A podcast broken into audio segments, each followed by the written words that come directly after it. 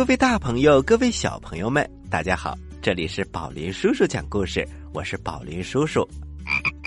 我是人见人爱、人人都想抱养的小青蛙呱呱。小青蛙呱呱，小朋友们为什么要抱养你呢？嗯，宝林叔叔，你看看我多有特点呢！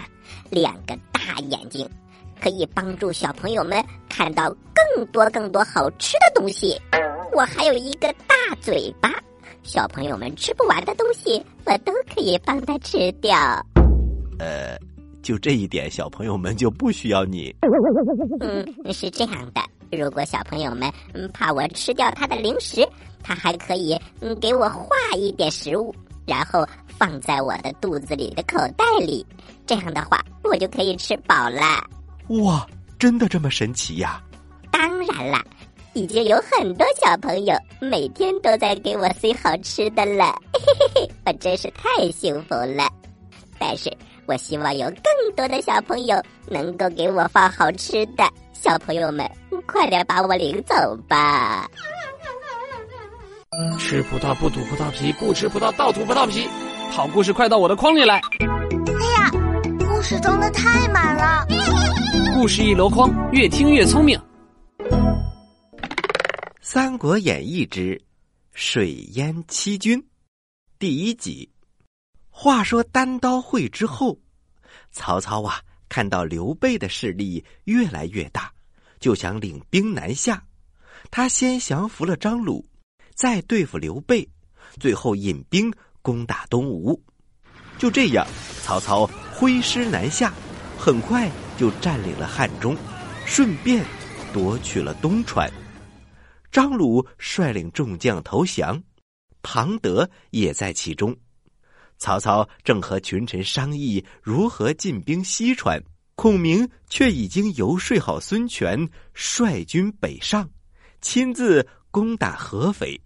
曹操闻听之后，只好留下夏侯渊、张合驻守汉中，自己亲率大军迎战孙权。两军对阵，各有胜负。后来呀，孙权求和，曹操这才罢兵。不久之后，曹操加封为魏王。到了第二年，东吴的鲁肃生病去世了，孙权命令吕蒙接替鲁肃为大都督。刘备派了张飞、马超屯兵下边，曹操命令曹洪帮助驻守东川，张飞驻守巴西。马超在下边，他们闭关不出。曹洪给张合三万人马，命他攻打巴西。张合依托山势，在山上建了三座大营寨，坚守不战。张飞接连五十多天坐在山下喝酒，他一面派人骂阵，一面大口的喝酒吃肉。刘备派人前来劳军，使者回去禀告说。三将军每天喝酒骂人，就是不出战。嗯，这该如何是好呢？刘备听了大吃一惊，可是诸葛亮却笑了。他又派人呐给张飞送去了五十坛子酒，而且都是大坛子的。刘备一点都不明白。孔明说：“主公有所不知，这是三将军在用计谋呢。”啊。我三弟也会用计谋了。张飞命人把酒打开，在军帐当中啊畅饮起来。张合一看呐，他觉得有机可乘，他决定趁夜劫营。当天晚上，率领部队下山劫营。他摸进张飞的大营，可是大营当中一个人影都没有，就在大帐里呀躺着一个人。张合赶过去，一枪就把那个人给刺倒了。原来是个草人儿。张合一看，知道中计了。正在这时，张飞率领众军将从背后杀来，张合大败，丢下了三座大寨，率领一万人马逃回到了瓦口关。张合严守瓦口关，闭关不出。张飞攻打瓦口关，可是怎么也打不过去。于是他退军二十里，后来呀，他从老百姓的口中得知，有一条小路可以直通后山。张飞听了之后，非常的高兴，他命令魏延从正面攻打，他自己率领人马从小路绕到了山后，两面夹攻，最后张合大败，没有办法，只带了十几个人逃回了南镇。曹洪命令张合再率领五千人马前去攻打嘉梦关，好牵制刘备的各路兵马。嘉梦关守将孟达、霍峻向成都告急，刘备和孔明召集众将前来商议。各位，如今嘉梦关情况紧急，必须呀，请翼德回来才可以抵挡张合。谋士法正说：“可是张将军那边也很紧急，如果把翼德调回来，恐怕不妥呀。我看还是从在座的众将当中选一个人去抵挡张合。”诸葛亮笑着说：“哎，张合乃曹操手下名将，非比寻常啊，恐怕只有翼德才能抵挡。”忽然有一个人大声的喊：“军师怎么长他人志气，瞧不起我等呢？我虽然无用，却愿意斩下张合的首级，献于军师麾下。”孔明一看，原来是老将黄忠，他连忙规劝：“老将军虽然勇猛，可惜年事已高，恐怕不是张合的对手啊。”黄忠一听，脸上的青筋都蹦了起来。我年纪虽老，两臂还能打开三弹弓，浑身有千斤之力，难道还敌不过那张合？可是将军都快七十岁了，快七十又怎么了？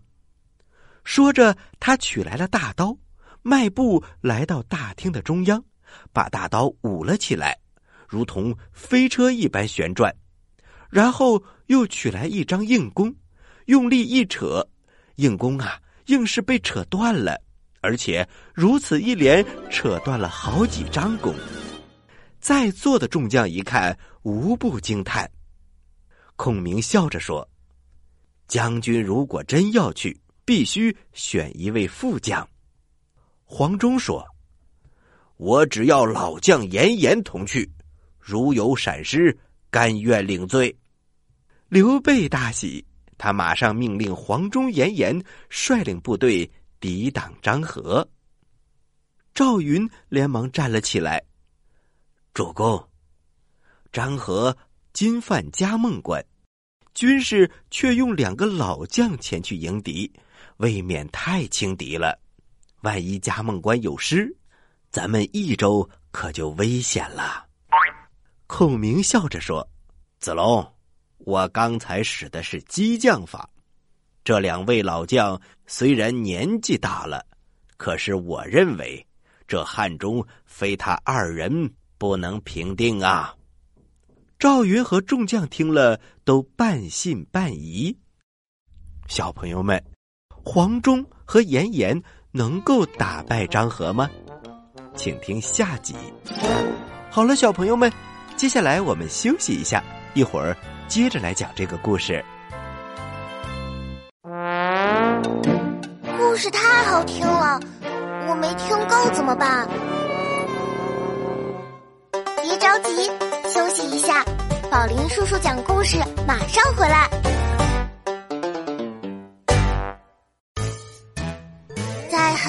很远很远很远的地方，有一颗呱呱星。呱呱星上住着一只可爱的青蛙王子。大家好，你认识我吗？他嘴巴大大没蛀牙，眼睛圆圆眨呀眨，肚子鼓鼓特别馋，幽默可爱，还会装可怜。我好饿呀！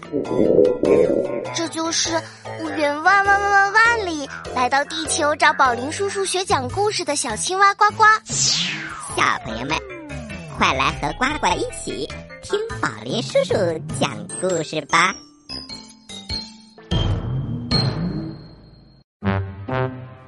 嘘，小朋友们安静了，准备听宝林叔叔讲故事了。各位大朋友，各位小朋友们，大家好，欢迎回到宝林叔叔讲故事，我是宝林叔叔。我是可爱的小青蛙呱呱。我们接着给大家讲《三国演义》的故事，《三国演义之水淹七军》第二集。话说老将黄忠和严颜率领部队来到了嘉梦关，孟达和霍峻一看，都暗自发笑。他们心想：嘉梦关这么紧要的地方。呃，我们军师却派来了两个老头来。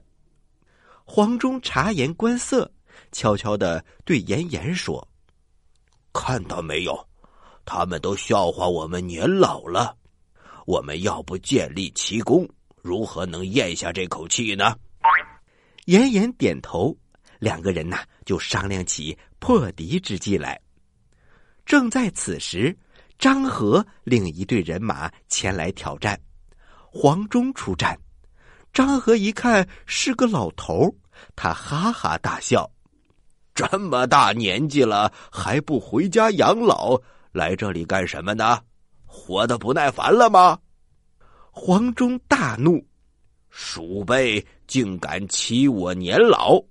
我年纪虽老，可是宝刀未老。”说罢，他拍马舞刀，直取张合。两个人打了二十多个回合，严颜趁张合不备，从后面冲杀了过来。曹军阵脚大乱，张合一看自己腹背受敌，心里慌张，率领军队逃跑了。黄忠和严颜奋起直追，把张合赶出八九十里。曹洪听说张合败了一阵。就派夏侯尚和降将韩浩率领五千人马前去支援。张合见到两个人之后，向他们介绍军情。那个老将黄忠真是勇不可挡，严颜也十分了得呀，我等不可轻敌呀。那韩浩是韩玄的弟弟，他说：“我在长沙之时。”就知道黄忠这个老贼的手段，他跟严颜陷了城池，害死了我的兄长。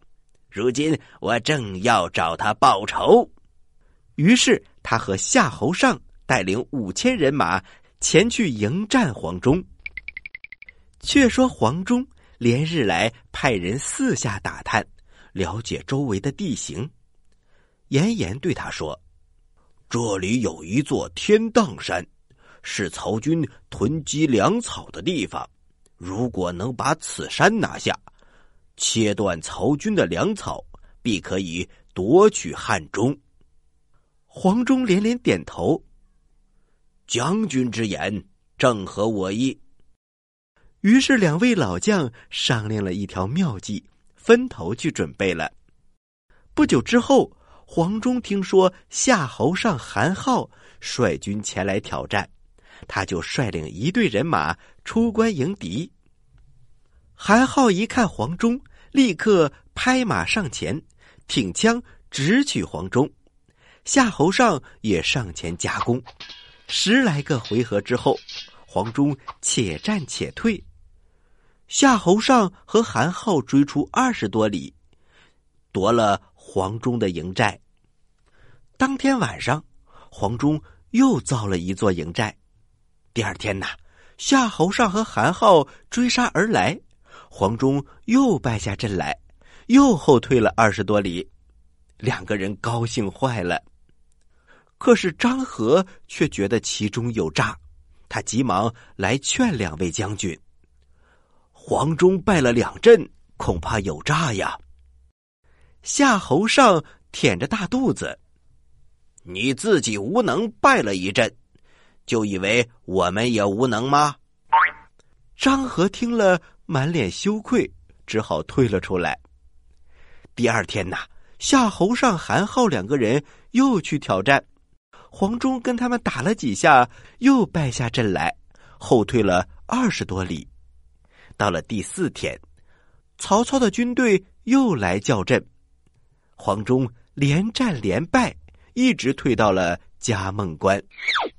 夏侯尚和韩浩在关下安营扎寨，每天都来叫阵，黄忠就是不肯出战。关内的孟达暗中写信向刘备禀报战况。他说：“呀，黄忠年老，屡战屡败，如今退了一百多里，直退到嘉梦关里来了，再也不敢出战了。”刘备看了很是着急，就找孔明商量。孔明看完之后，笑得更开心了。主公不必担心，此乃两位老将军的。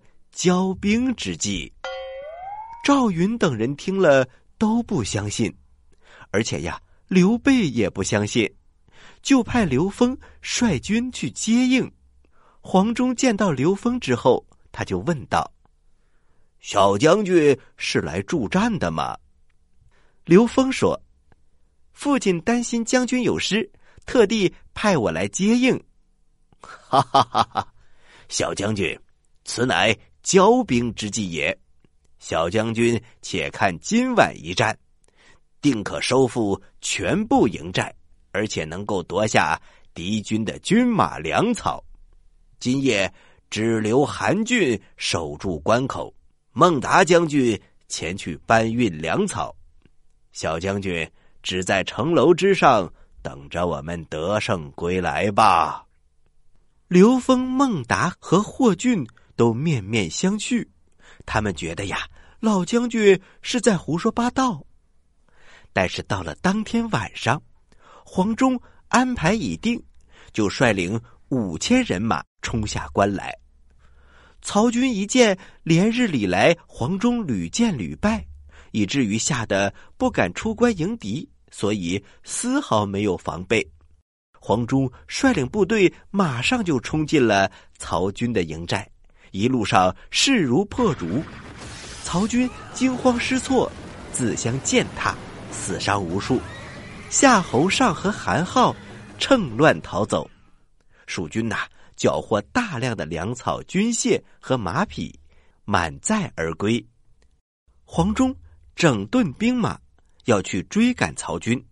刘封连忙劝阻：“哎，老将军，兵马久战，已经疲惫不堪。”还请回到关上休息几天吧。黄忠说：“不入虎穴，焉得虎子？”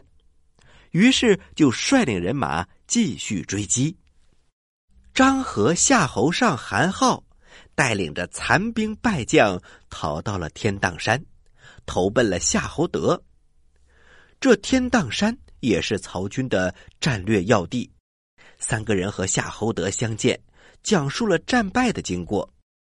没过一会儿，只听山脚下喊声大作，有人来报：“呃，禀报，黄忠前来挑战。”夏侯德哈哈大笑：“来的正好，且待我把他杀退，给诸位报仇。”张合连忙劝阻：“哎，夏侯将军，黄忠智勇双全，不可轻敌。”这一次旨意坚守，不可出战呐！夏侯德不听，韩浩说：“我愿率领三千兵马将黄忠活捉过来。”好，好，好！夏侯德就给了他三千人马，让他迎战黄忠。黄忠正要出战，刘峰说：“老将军，天色已晚。”我军远来疲惫，还是暂时休息，明天再战吧。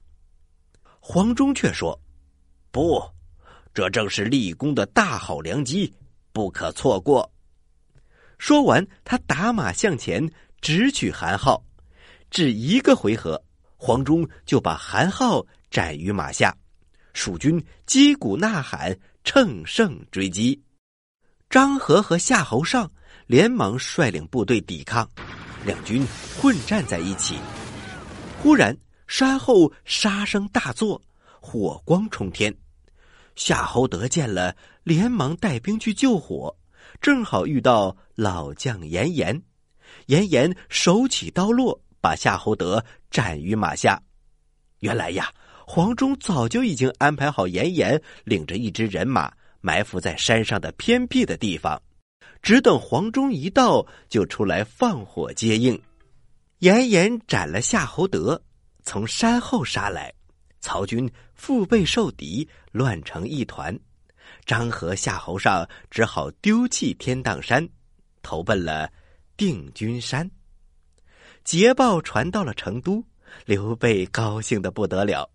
法正建议乘胜夺取汉中。刘备、孔明于是率领十万大军，命令赵云、张飞为先锋，直取汉中。而张和夏侯尚见到了夏侯渊，汇报了战败的经过。夏侯渊大吃一惊，急忙禀报给曹操。曹操闻报，即刻率领四十万大军赶来救援。一场大战就要开始了。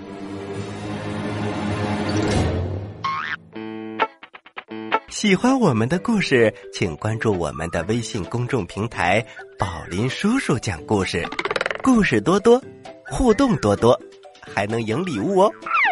赶快关注吧，小朋友们，我在这里等着你哦。妈妈，我采访你一下，你幸福吗？宝贝，能和你一起听宝林叔叔讲故事，妈妈当然幸福啦。宝林叔叔讲故事，幽默有料，长知识。小朋友们，今天的故事就讲到这里了，请小朋友们下个周末继续来听《三国演义》的故事。好了，接下来是小青蛙呱呱提问题的时间，请小朋友们做好准备。你说。为什么我总是这么开心呢？你帅呗，你有钱，都 不对，因为我每次听故事都能回答对小青蛙提的问题。